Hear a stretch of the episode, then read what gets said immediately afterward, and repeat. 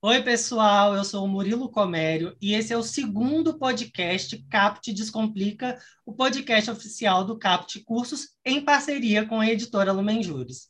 No primeiro podcast, nós tratamos a respeito da dúvida de muitos examinandos sobre como escolher a área da segunda fase da OAB.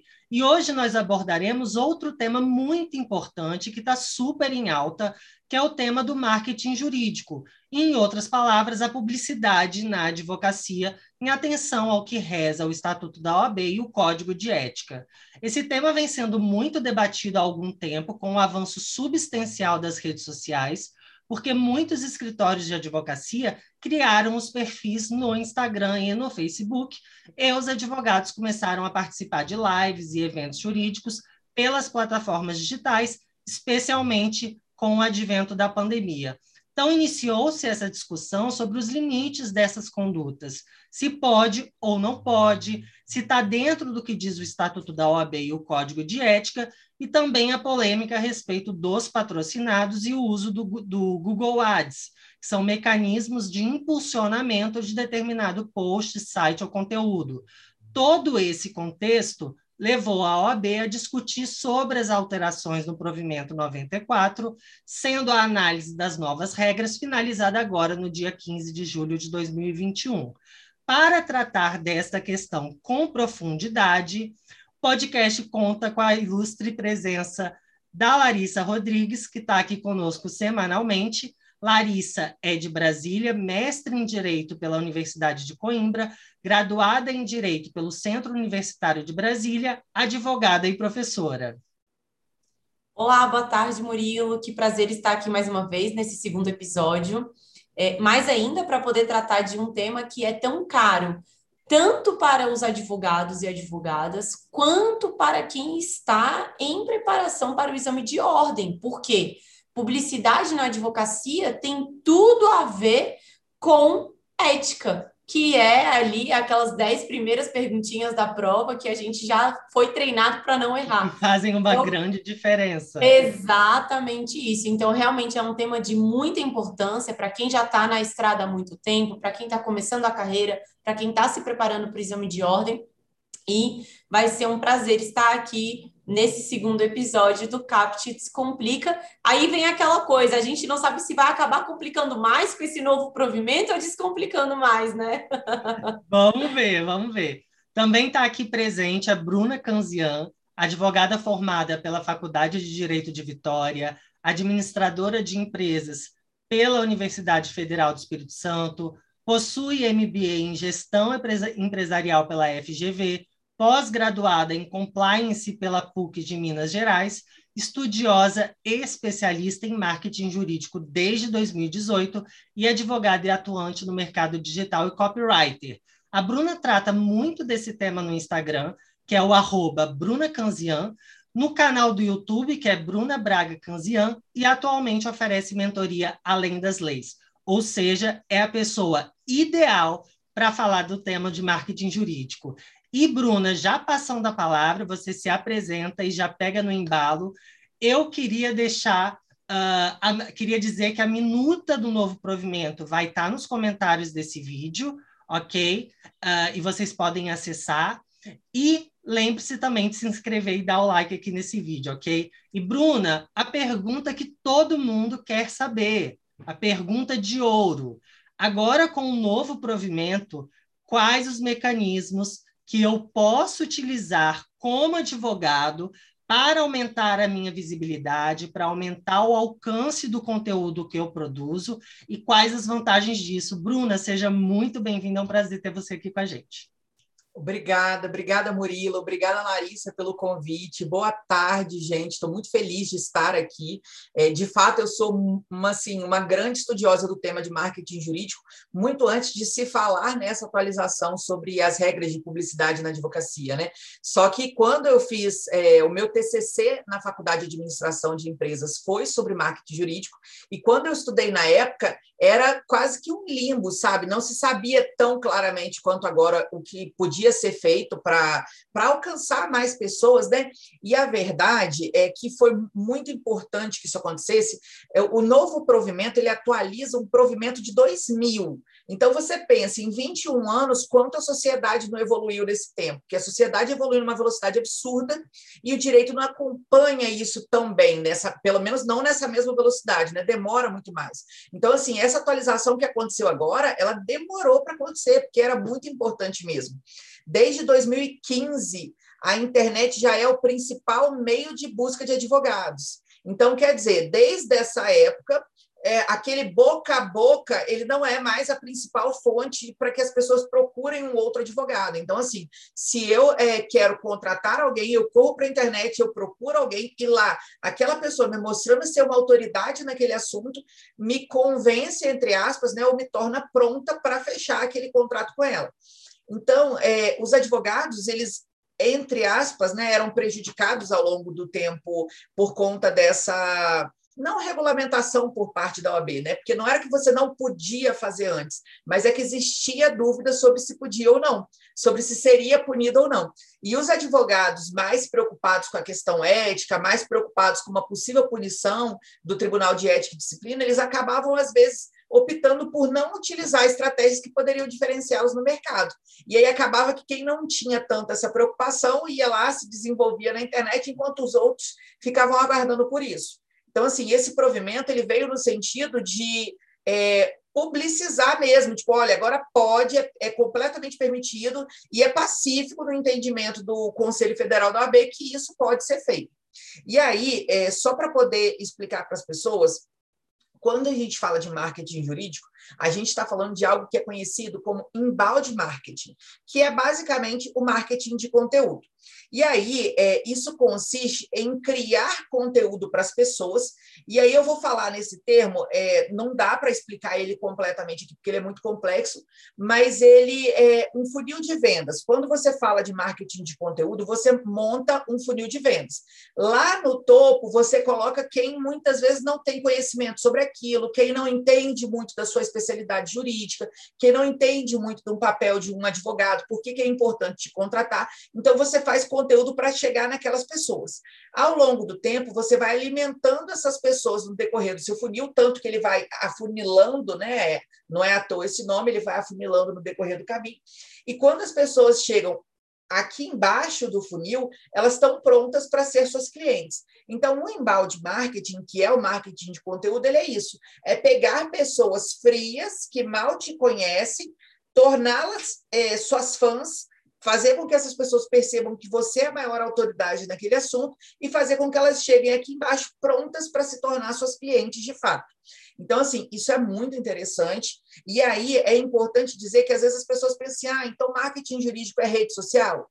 É rede social também, mas não é só isso, tá? É, se quiser, depois eu posso comentar com vocês também um pouco mais sobre isso, mas para não me estender tanto nessa resposta aqui, é, uma das principais é, coisas que trouxe esse provimento, sabe, que foi assim lindo quando isso passou, foi a questão do tráfego pago.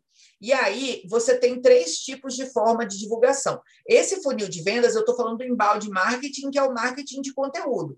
Quando eu falo de tráfego pago, hoje, sem a menor sombra de dúvidas, ele é o meio mais rápido de você chegar a um potencial cliente. Porque, por exemplo, se eu sou uma advogada de direito de família, e eu não sou, mas se eu trabalho com divórcio, por exemplo, eu posso colocar o tráfego pago, os meus anúncios direcionados para chegarem para pessoas que estão procurando, que estão passando pelo processo de divórcio, que estão pesquisando alguma coisa sobre aquilo.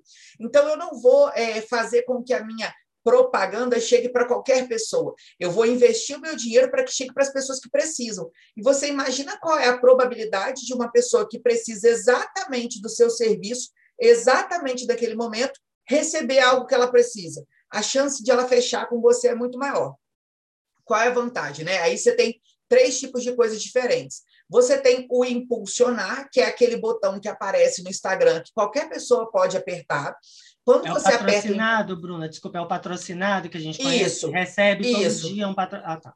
É, mas aí também tem como do Facebook aparecer como patrocinado. Eu vou falar a diferença entre um e outro.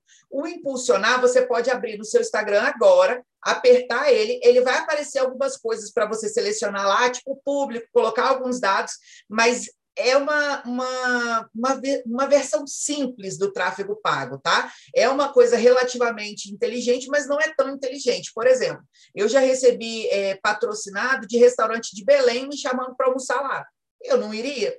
Então, o cara estava gastando dinheiro com isso. Direto eu recebo de é, empresas de São Paulo, que são empresas físicas, para eu ir lá. Porque uma coisa é alguém que é um e-commerce que vende para o Brasil inteiro, outra coisa é um, uma sede fixa.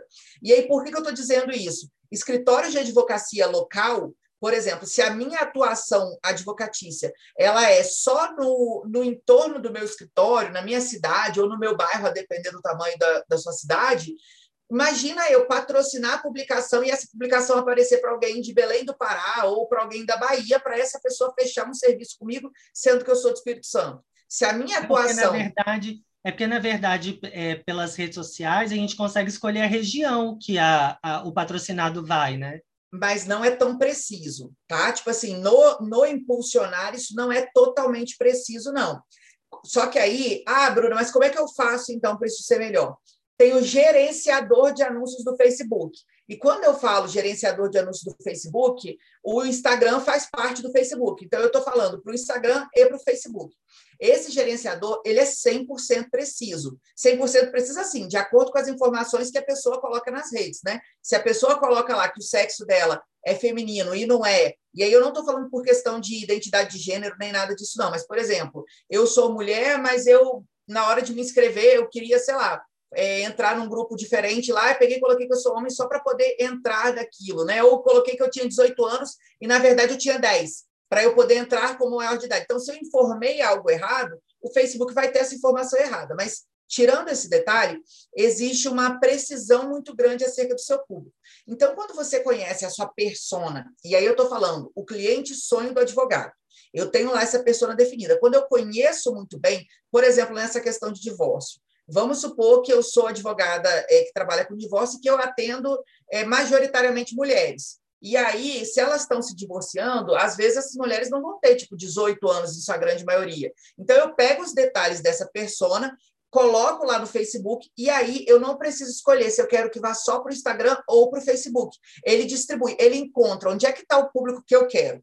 E aí, eu tenho, inclusive, como colocar, se eu é, advogo na cidade de Vitória, no bairro de Jardim da Penha, eu tenho como colocar um CEP, que, que direciona aqui a minha localização, e colocar, por exemplo, um raio que eu quero que esse anúncio chegue. Eu quero que chegue até um quilômetro de raio. E aí ele pega um quilômetro para todos os sentidos e faz com que o meu anúncio chegue. Então, assim, você tem um nível de precisão muito grande para você localizar essas pessoas. E aí, ultrapassada essa fase, você consegue achar as pessoas por vários padrões diferentes quando você usa o gerenciador de anúncios. Por exemplo, ah, eu, os meus honorários não são honorários populares, vamos supor. Então, eu preciso de pessoas que tenham um poder aquisitivo um pouco maior para que elas tenham condições de pagar os meus honorários. Daí, eu tenho como, no gerenciador de anúncios, buscar uns hábitos que são relativos a pessoas que têm um pouco mais de condição. Então, eu consigo fazer com que pessoas que estejam procurando divórcio, que sejam mulheres, que são meu público-alvo, e que tenham um poder aquisitivo um pouco maior, recebam na hora em que elas mais precisam o meu anúncio. E elas estão perto de mim. Então, assim, você consegue ter uma série de vantagens em relação a isso. E isso é muito bom, porque é muito barato atingir essas pessoas. Normalmente, é lógico que quanto mais você reduz esse público, mais caro um pouco fica. Mas normalmente você consegue pagar aí na faixa de uns cinco reais para que mil pessoas vejam o seu anúncio. Isso varia conforme diversos fatores, tá? Mas estou dizendo que esses números são possíveis. Eu já alcancei esses números, já alcancei até menos. Então, assim, é muito barato aparecer para as pessoas por meio do Facebook. E ali você paga por visualização. Então, você pagou para a pessoa ver independente dela clicar ou não, é lógico que você tem alguns objetivos de campanhas diferentes, mas eu não vou entrar nisso aqui que é muito específico. Mas e você precisa ter no mínimo um dólar por dia para investir. Não é, ah, por 30 dias, não, pela quantidade de dias que você vai investir. Se você quiser investir só uma semana, no mínimo um dólar por semana. Só que o que acontece é que se você investe o mínimo, seu resultado também vai ser o mínimo. Então, por isso, o legal é, às vezes, começar a investir pelo menos uns 10 reais por dia em relação a isso. Mas beleza. E aí, ultrapassado isso, vamos para o Google Ads. Google Ads é algo. Hum, só me tira uma dúvida que eu queria te perguntar claro. sobre essa, a minuta que foi aprovada pelo Conselho da OAB Nacional. Existe uhum. alguma restrição? Vai existir alguma restrição sobre a modalidade do impulsionamento, do patrocínio? Ou não? Essa minuta que foi aprovada, ela permite patrocínio, permite impulsionamento e ponto. Existe restrição, por exemplo, eu não posso fazer tráfego pago no YouTube, porque ah, isso é uma restrição do código de ética. Uhum. Mas porque, na verdade, é, eu, não, eu não sei exatamente a fundamentação deles, eu sei que não pode, mas me parece que é algo como, por exemplo, se eu estou no YouTube, muitas vezes eu estou lá para um vídeo de entretenimento, alguma coisa assim. Só que para mim isso não faz muito sentido, porque quando você está no Facebook, normalmente você também está por entretenimento ali.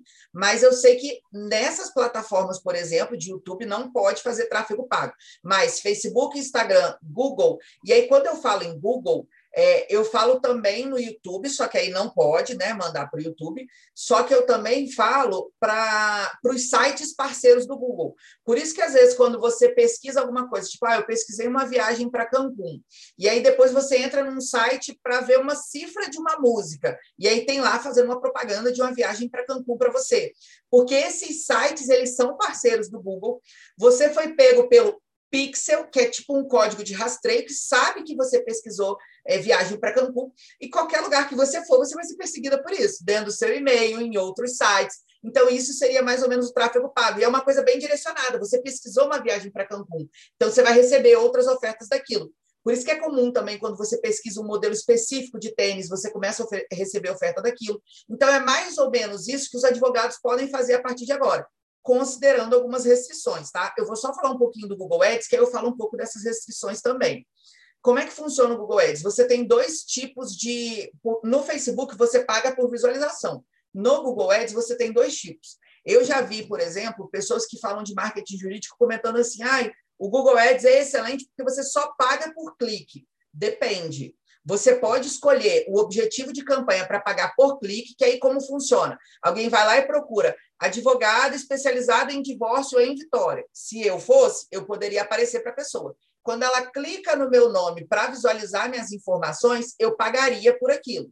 Esse é o pagamento por clique. Só que também tem o custo por visualização. Tipo isso que eu te falei, que você entra num site que não tem nada a ver e está lá aparecendo para você num banner, aparece dentro do seu e-mail. Então, todos os sites que são parceiros do Google, eles entram nisso. E aí, 99% dos sites que existem são parceiros do Google e acabam fazendo esse tipo de publicidade também. Então, você consegue alcançar as pessoas pelos interesses delas, pelas buscas delas. Então, assim, basicamente, tudo que a gente procura no Google é armazenado como uma fonte de interesses nossos. Então, se você pesquisou algo como, por exemplo, é, flauta transversa, eu acho que existe esse instrumento, né? Se você pesquisou algo relacionado a isso, muito provavelmente alguém que dá um curso disso daqui a pouco vai começar a aparecer como anúncio para você, porque entende que você tem aquele tipo de interesse. Então, é basicamente isso. E aí, agora a gente transporta isso para a realidade do advogado. Então, se alguém pesquisou alguma coisa muito específica ali, a chance de ele receber um anúncio depois seu é, é muito grande. Bruna, é, uma, uma curiosidade, e aí, uhum. como advogada e também compartilhando experiências com quem já está na estrada, quem deseja entrar na estrada da advocacia.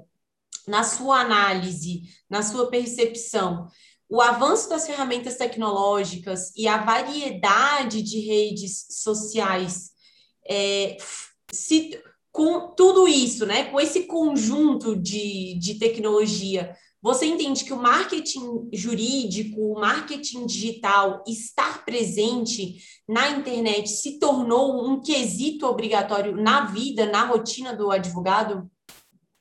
Excelente pergunta, tá? Excelente. É, o que, que eu penso em relação a isso? Desde 2015, como eu falei, a internet é a principal fonte de busca de advogados. Então, assim, advogados que chegam e se posicionam, eu não tenho a menor dúvida de que eles terão muito mais facilidade de ser contratados, de ser localizados, ou, enfim, né, de fechar novos negócios do que advogados que não se posicionam na internet.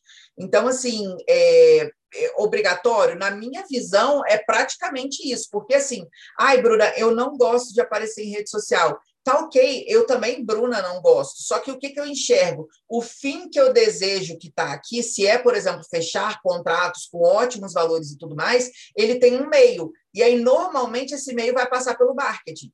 E aí, hoje em dia, não existe marketing mais forte do que o digital. Só para a gente ter uma ideia, quando a gente fala de panfleto, e advogado não pode distribuir panfleto, mas vamos supor que pudesse. Você paga para fazer um panfleto, que não é barato, você paga alguém para distribuir o seu panfleto, e aí essa pessoa vai para o sinal distribuir o seu panfleto. E aí vamos supor que você trabalhe, sei lá, com recuperação de crédito empresarial aí. Vamos supor que seja isso. Você está distribuindo o panfleto no sinal. A chance de você distribuir para o seu público-alvo ela é muito menor. Por quê? Porque você está distribuindo para todo mundo que está chegando lá. Agora, o, o tráfego. Pega e joga fora, né? Ainda fora isso. Ambiente. Nem lê, exatamente. Tipo assim, as pessoas odeiam esse tipo de publicidade, sabe? Eu odeio, só pensar. Quem está ouvindo a gente também vai dizer que não gosta. Ninguém mais está muito adepto a isso. E aí, mesmo assim, você está tendo essa publicidade invasiva, você está enviando isso, está entregando isso para inúmeras pessoas que não são seus potenciais clientes. No tráfego pago, além de ser infinitamente mais barato, você faz com que seu anúncio chegue para quem realmente precisa. E o seu conteúdo também, existem várias técnicas para você usar no embalde marketing e tal, para você atrair as pessoas certas para o seu funil, também é para quem você precisa. Então, assim, na minha visão, é, e aí, né, a gente está falando, inclusive, para pessoas que estão se preparando para a prova da, da OAB. Na minha visão, sim, é obrigatório se as pessoas quiserem se destacar muito no, no na advocacia em si. Ah, eu vou para uma carreira pública, eu vou para outra coisa. Talvez isso realmente não seja necessário, dependendo do que a pessoa vai fazer. Mas hoje, se ela quer alcançar novos clientes, se ela quer ter sucesso, se ela quer cobrar honorários cada vez mais caros, ela tem que fazer com que o valor pelo serviço dela percebido seja maior do que o preço que ela cobra. E aí a gente só consegue fazer isso mostrando para a pessoa que a gente realmente é o melhor naquilo que a gente faz. E as redes sociais são o melhor caminho para isso. E aí entra uma questão, né, Bruna, de agora pode, né, usar o patrocinado, o tráfego pago, antes não podia na advocacia, agora com essa atualização nós podemos mais com algumas restrições, mas é muito importante também que o operador do direito, o escritório, o advogado, ele tenha a consciência de qual conteúdo eu vou produzir, qual a imagem que eu quero passar nessa rede social e o público que eu quero atrair. Né? Porque senão ele pode, na verdade, ter um efeito reverso do que ele está pretendendo. Exato. Exato. Murilo, e só, só, não, só complementando aqui o Murilo e já passando a bola para você, é, essa questão sobre o que você fazer para gerar engajamento e quem você quer alcançar. Eu acho que isso é uma dúvida que muitos colegas têm é, de você saber, olha, tá todo mundo fazendo tal coisa. Para eu conseguir vender, eu tenho que fazer isso aqui também. Tá todo mundo em tal rede social. Para eu conseguir vender, para eu me tornar um profissional de sucesso, eu também preciso estar lá, eu também preciso fazer isso, né? E, e aí a gente vem com essas dúvidas sempre, né? Eu tive, Larissa, e eu tive muito essa dúvida, porque é aquele ditado, né? Quem não é visto não é lembrado, é um pouco disso. Então, assim, essa dúvida é, também paira na minha cabeça, porque a gente tem, de um lado, a vontade de ser discreto cada vez mais na rede, nas redes sociais, né? De, e do outro lado, essa necessidade da gente ter que acompanhar o avanço tecnológico, assim como a gente teve que acompanhar o, o avanço do processo judicial eletrônico, dos smartphones, do WhatsApp, fazer atendimento pelo WhatsApp. Então, assim, a gente tem que o tempo, o tempo todo se reinventar. Mas o que eu considero mais importante é a imagem, o conteúdo que você quer produzir na internet. Mas lembrando que, sobre as restrições, é exatamente o, o conteúdo que é uma restrição, né, Bruna? Sim. Porque você não pode patrocinar qualquer coisa.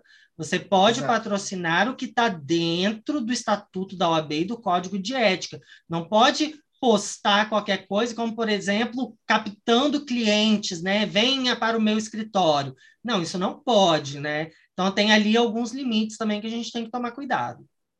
Exato. Até em relação a isso que vocês estão falando, isso é muito interessante, porque, por exemplo, independente do que a OAB aprove em qualquer momento, ela nunca vai aprovar a mercantilização da advocacia. Isso não é uma loja de vender roupa, ou de vender sapato, ou de vender uma bolsa.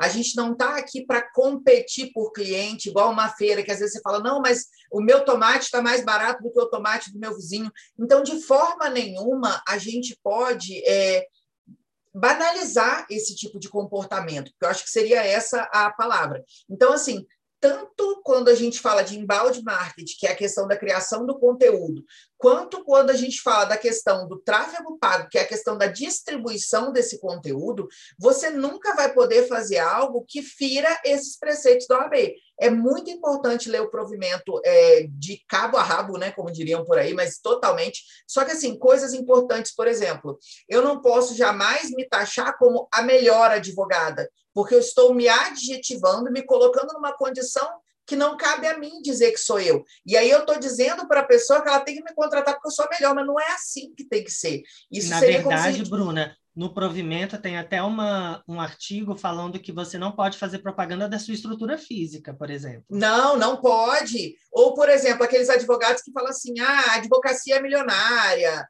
ah, advocacia no carrão, que fica às vezes tentando ostentar porque você quer mostrar que você é o melhor, porque você ostenta. Uma coisa é se você posta uma foto no seu carro de uma forma natural, outra coisa é se você quer dizer que você é o melhor de todos, porque você tem um carro de um milhão de reais, vamos supor. Isso aí também não pode falar sobre a estrutura física do seu escritório, no sentido também de dizer que é um escritório fantástico, um escritório muito renomado na cidade, tal, tudo isso não pode.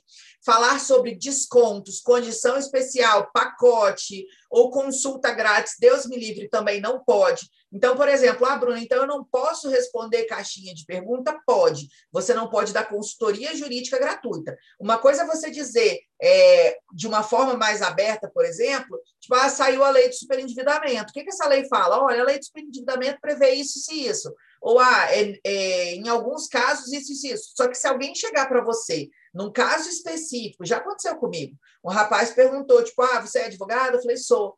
Ah, eu gostaria de tirar uma dúvida com você. Aí eu falei, sim, em que sentido? Ah, não, porque eu tenho um caso assim, assim, assado, eu gostaria que você me respondesse se eu posso ou não posso fazer isso. Falei, amigo, você está querendo uma consultoria jurídica. Eu falei, eu não posso fazer isso. Falei, primeiro, porque eu nem atuo nessa área. Falei, mas segundo, principalmente, porque a OAB proíbe que a gente faça consulta jurídica aqui pelo, por rede social. Então, se eu sou pega depois, eu posso ser punida por isso. E, assim, se for pego, vai ser punido. Então, uma coisa é a gente dar uma orientação de uma forma mais genérica do que é possível e do que não é possível, para que a pessoa que está lá do outro lado pense: opa, isso serve para mim. Eu estou interessado nisso, eu estou passando por uma situação parecida. Tem que ter um caráter informativo. Informativo. E não de venda. Né? Essa é. que é a grande Exato. diferença. Você pode Exato. informar, mas você não pode Exato. vender o seu serviço. De jeito nenhum. Quando eu falo do funil de vendas, é mais ou menos isso. A pessoa que chegou aqui em cima, ela tem um menor nível de consciência. Então, você vai entregar informação para ela, para ela aumentar o nível de consciência acerca daquilo e, aos poucos, ela entender que realmente ela precisa de um suporte jurídico, que ela precisa de um apoio em determinada situação que ela vive. E, naquele momento, ela percebe que você é a pessoa ideal para entregar aquele tipo de, de serviço para ela, porque o seu conteúdo mostrou que você entende daquilo, que você domina o assunto, que você trabalha com aquilo. Então, assim, você gera na rede social relacionamento. E aí, até voltando no outro ponto que vocês trouxeram, só para linkar as coisas. Por exemplo, é, qual rede social é a melhor, Bruna? Depende, não existe uma melhor rede social. Às vezes a gente acha que é o Instagram, porque é o que a gente mais usa. Mas, na verdade, a rede social com mais usuários ativos no mundo é o Facebook, por exemplo.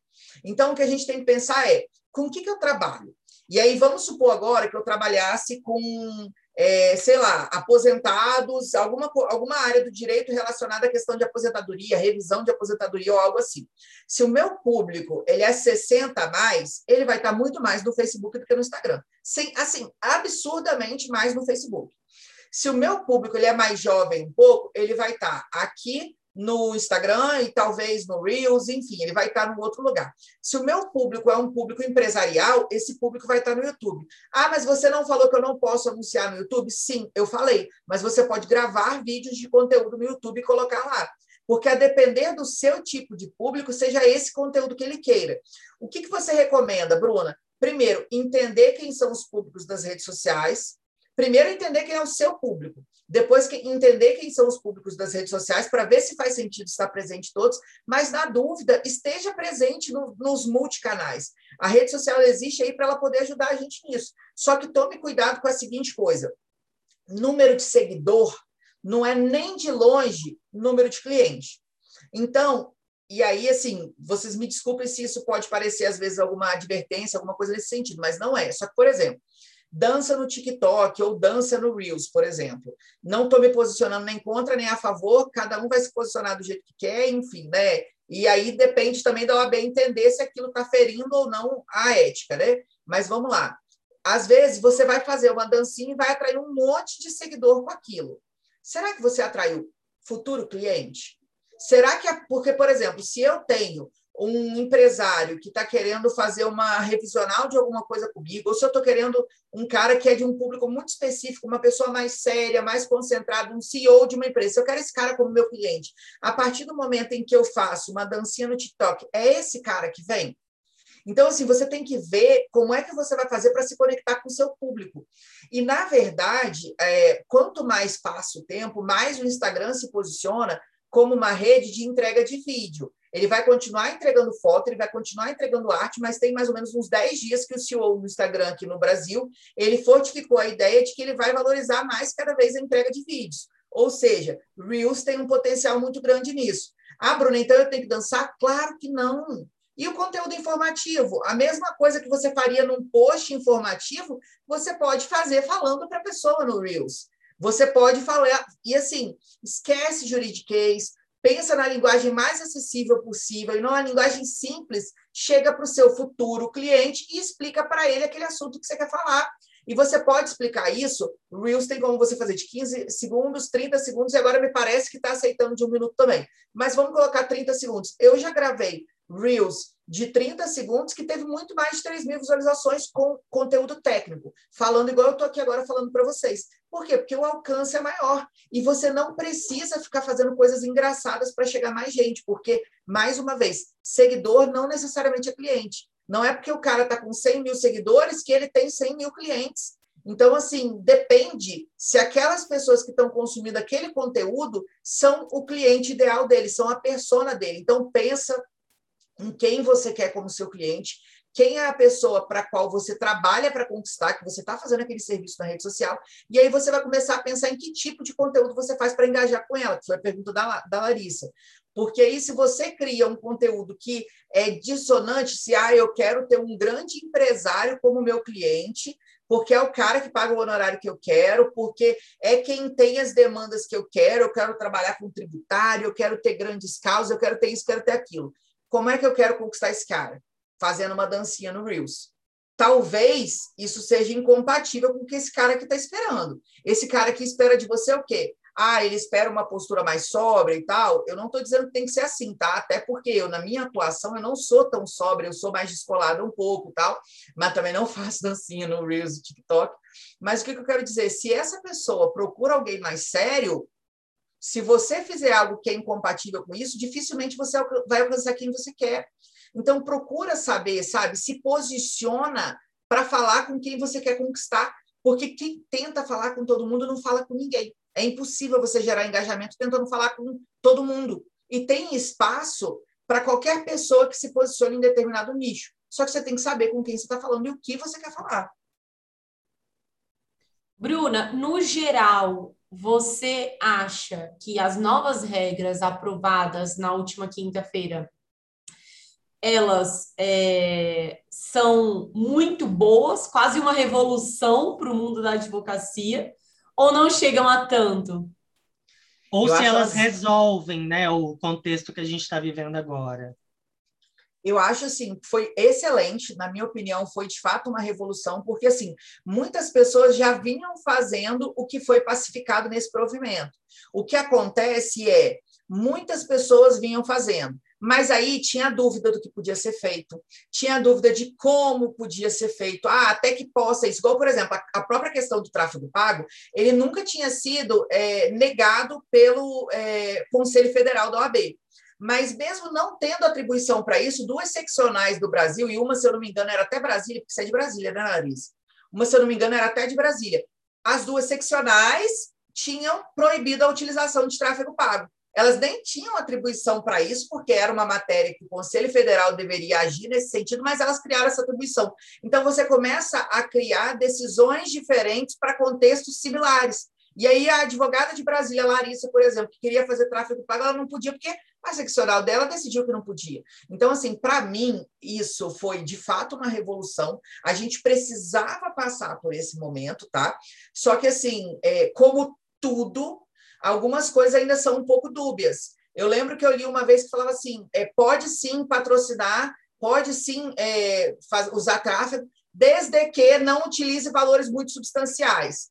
E aí eu estava conversando com algumas pessoas, eu, eu conheço, tá? Conheço de conversar, de trocar ideia, não é da área jurídica, mas eu conheço pessoas que investem mais de meio milhão de tráfego por mês. Isso é substancial? Isso não é? Aí, por exemplo, eu, advogada, se eu vou investir em tráfego, se eu investir 100 mil reais no mês, isso é substancial? Isso não é? Será que, tipo assim, 10 mil reais é substancial? Eu estava falando de 10 reais por dia ali atrás. Então, assim, eu comentei lá atrás. Então, assim, eu, Bruna, lógico que eu não invisto tanto assim, mas eu já investi, por exemplo, num período de 15 dias, 5 mil reais. Isso é substancial? Isso não é, na minha opinião, não é. Na minha opinião, isso é muito pouco. Só que às vezes o cara que investe 10 reais por dia pode achar minha quantia absurda. Então, assim, algumas é, expressões ali, elas são um pouco dúbias. A própria questão mesmo da mercantilização da advocacia. Na minha opinião, quando você vai enviar o anúncio, você não pode virar para a pessoa. Aliás, uma coisa é clara: você não pode falar para a pessoa, tipo, é, vem cá, me contrata, fecha comigo e tudo mais. Só que, assim, a chamada, quando a gente fala em chamada, você fala chamada para ação, você enviou um anúncio. O que, a pessoa tem que fazer com aquele anúncio? Ah, dúvidas, entre em contato, dúvidas, responda aqui embaixo, alguma coisa assim. Só que, assim, o limite disso ele fica um pouco sombrio, no seguinte sentido: o que está excedendo um pouco o que a OAB colocou, o que está dentro daquilo. Então, assim, na dúvida, eu acho que sempre o mais seguro é pecar pela falta do que pecar pelo excesso. Então, se está na dúvida, coloca algo mais é, singelo um pouco, não, não vamos ser tão incisivo, porque a gente não sabe qual vai ser a decisão depois, né? Como é que isso vai se pacificar. Mas eu acredito que no decorrer do tempo, quando a gente for vendo as coisas acontecerem, as decisões sendo tomadas, isso vai ficar um pouco mais claro no decorrer do caminho. Então tá. Bom, então acho que a gente pode finalizar nesse podcast. Bruna, muito obrigado pela sua presença. Foi uma aula aqui.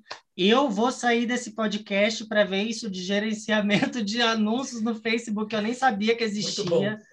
Então, assim, esses momentos de informação são muito importantes porque, com certeza, a esmagadora maioria não conhece o tráfego, o tráfego pago, do que ele é capaz e a dimensão disso, né? Como a gente pode utilizar ao nosso favor, dentro dos limites Exato. do Estatuto da OAB e do Código de Ética. Queria te agradecer muito. Exato.